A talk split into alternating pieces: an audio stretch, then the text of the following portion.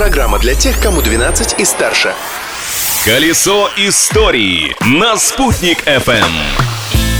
Всем большой солнечный привет! Наступило уже 18 октября, и у нас тут новый завоз. Очередная партия интересных фактов и событий, связанных с сегодняшним днем. Доставку осуществляет Юлия Санбердина.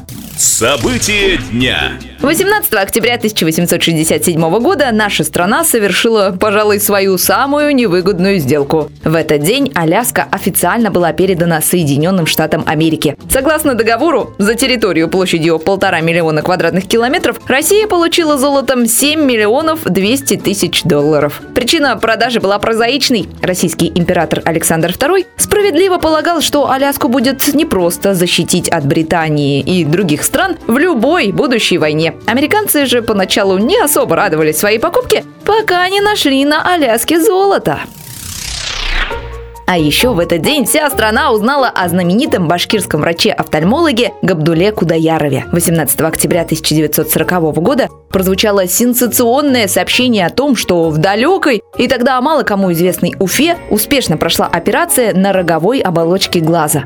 Доцент Кудаяров вернул зрение женщине после 28 лет слепоты. Габдулла Кудаяров был одним из основоположников Уфимского института глазных болезней. Открытие дня. И еще об одном уфимском событии. 18 октября 2008 года в сквере рядом с Башкирским государственным театром оперы и балета был открыт памятник композитору, народному артисту СССР и первому ректору Уфимской академии искусств Загиру Исмагилову. Автор скульптуры, заслуженный художник Башкортостана Ханиф Хабибрахманов, никогда не встречался со знаменитым композитором. Проект памятника он создал по фотографиям и видео. Личность дня.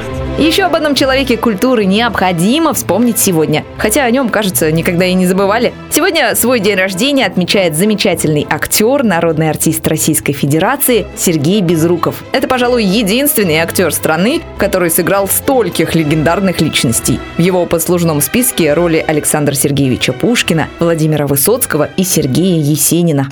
Я в навеки пошел за тобой, хоть в свои, хоть в чужие дали.